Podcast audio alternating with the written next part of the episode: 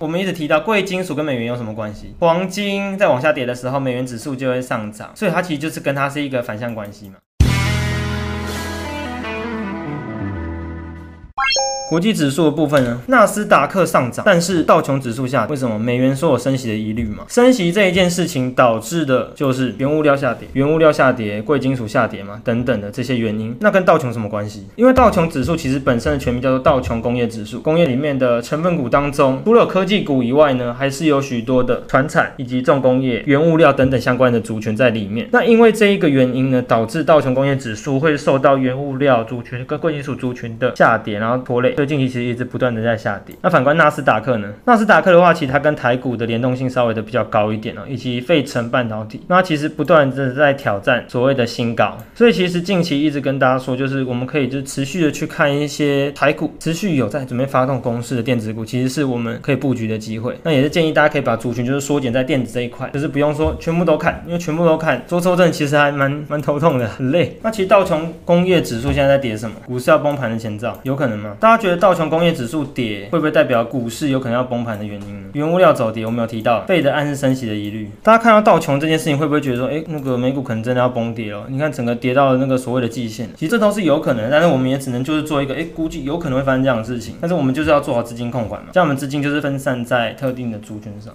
对，小纳小纳涨。道琼指数跟小纳里面其实都有涵盖科技股，但是纳斯达克的话，大多数的公司都是美国的科技股公司。其实相对于纳斯达克的话，道琼指数里面其实有很多的公司，大家如果去看它成分，会发现很多都是跟原物料或者是一些贵金属等等有关的公司，一些开采的什么矿场啊等等的公司。那这些其实就会影响道琼指数被拖累，所以才会有所下跌。但其实它跌的幅度也没有到真的非常大，大家可以去看一下之前道琼真的跌的话，一天跌一千点或者五百点都有。近期的跌幅，我认为倒是还蛮合理。那最近会发生什么事情呢？就是我们也提到了嘛，升息两次啊，然后再来就是公债已经涨到了一点五七个 percent，美国也说会持续购债。那贵金属跟原物料大幅的下跌。第四个呢，拜登周四签了所谓的六月节。六月节我简单介绍一下，其实就是他们在提倡就是人权平等，也就是一些很有解放的事件。其实是拜登在周四周四才签字立这一个法案的。那联准会啊，跟那个所谓的美国证券交易所都休息一天。那其实，在过去十五年以来呢，对美国股市来说，他们是不太希望有。休息的这件事情，他们当然希望市场一直不断的活络，就是一直有资金在溢注进来，然后推升就是指数上涨，对他来说是有这样的想法啦。所以其实不太希望说因为一个节然后去影响他的休市。但是拜登拜登呢不断推行了就能源政策，那我觉得他可能对这一件事情也有一定的重视啊，就是觉得这是一个值得纪念的日子，那美国应该要时时的记得他，因此签下来这个法案。所以未来呢，在六月十八号的这一天的时候，费德跟 S A 就会休息一天，但是其他指数依然会持续的向。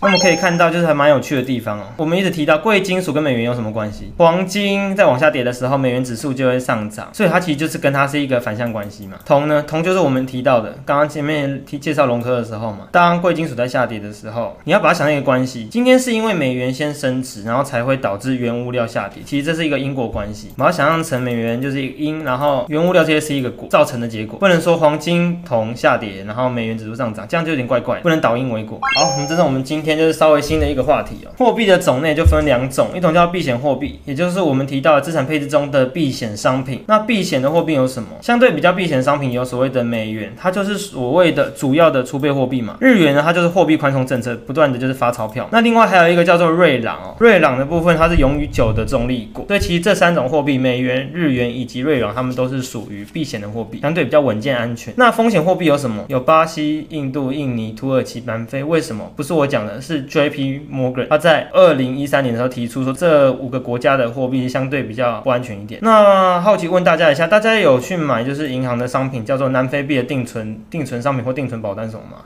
它不是会标榜所谓的是 percent 报酬率，没关系，大家可以聊聊，看看大家有没有买这样的商品。其实买这样的产品呢，就是我们表面上看起来就是它的报酬率是很高啦。如果说就是整体的经济环境没有什么震荡或波动的话，那当然就是可以相对于拿到十 percent 这么高的报酬。因为现在报酬率才零点六 percent 定存哦，然后美元定存可能二到三 percent 嘛，什么保单之类的，然后他们至少就可以拿到十三到十六 percent。我记得我之前在玉山的时候，其实有看到这样的产品。那其实看到这样的报酬率的时候，我那个时候就是有去问。前辈啊，他说：“哎，这样报酬率不是挺好的吗？”啊就跟我讲说：“你看到这报酬率很漂亮，但是你要记得一件事情，你会赔了一个所谓的。”我把它叫汇率价差，我们会赔所谓的汇差，因为这几个国家他们相对就是经济体比较没那么稳定，算是新兴国家，所以其实它的汇率波动是非常大的。那有的时候呢，我们可能一年可以拿十 percent 的报酬率，可是它汇率的价差可能一年震荡起来就是十几个 percent 以上了，所以其实会有这样的风险疑虑的。那就是给大家做一个参考。那大家如果说这类商品就是有什么疑虑的，或者是想问的，那其实也欢迎到大家提出来。有后悔好不好呢？没关系，我觉得就是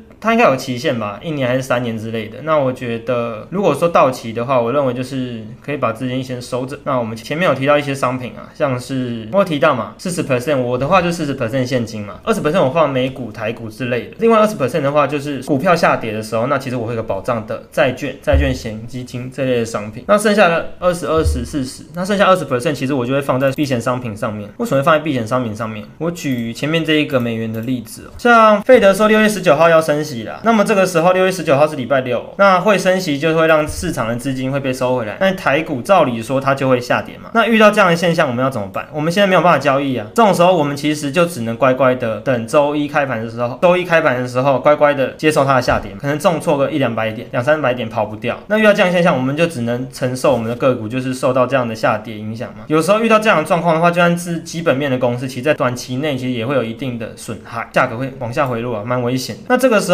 呢，我自己就是会规划一样商品，我最近有做了一个商品叫做 Euro U R，这个叫欧元兑美元，我们就把它想象成这是美元，这是欧元。那我如果知道美国今天要升息的话，我可以做两件事情，我直接放空欧元，或者是说我把它反过来，今天美元在欧元的前面，那我现在站的角度就是美元，那我今天就干脆。我知道美国要升息嘛，那升息那美元指数会上涨，那我就做多美元。我就在这件事情的时候去做多美元，或者是放空欧元，甚至去放空原物料，没关系，I don't care，都可以。那这样好处是什么？就是我们可以避免说周一如果又遇到这个崩跌的时候，我们至少我用这边来讲哈，今天如果周一开盘的时候股市今天下跌，股市现在整个产率降下来，但是呢，我还有我这边的避险商品的，我把它叫海外商品了，我觉得比较快，海外商品去做一个避险，那至少我不会全部都赔掉。那我觉得这样是会比较安全一点。海外商品。刚刚说大概二十 percent，假设说发生这样的事情，还有我刚好提到啊，我可能会放一些债券型基金嘛，那债券也会涨，那其实就可以补足我在股市就是所赔的部分了，有可能还是会小赔啊，但也有可能小赚，就是做一个规划。所以我与其把资金完全的就是放在一个篮子里，放在一个股票里面，我觉得倒不如就是做一个规划会比较好。那当然，对于避险商品如果有好奇的话，就是也可以就询问各位的小助理，那之后就会就慢慢的去带，就是让大家去理解这个商品，我觉得就是让你们理解它的意义什么比较重要。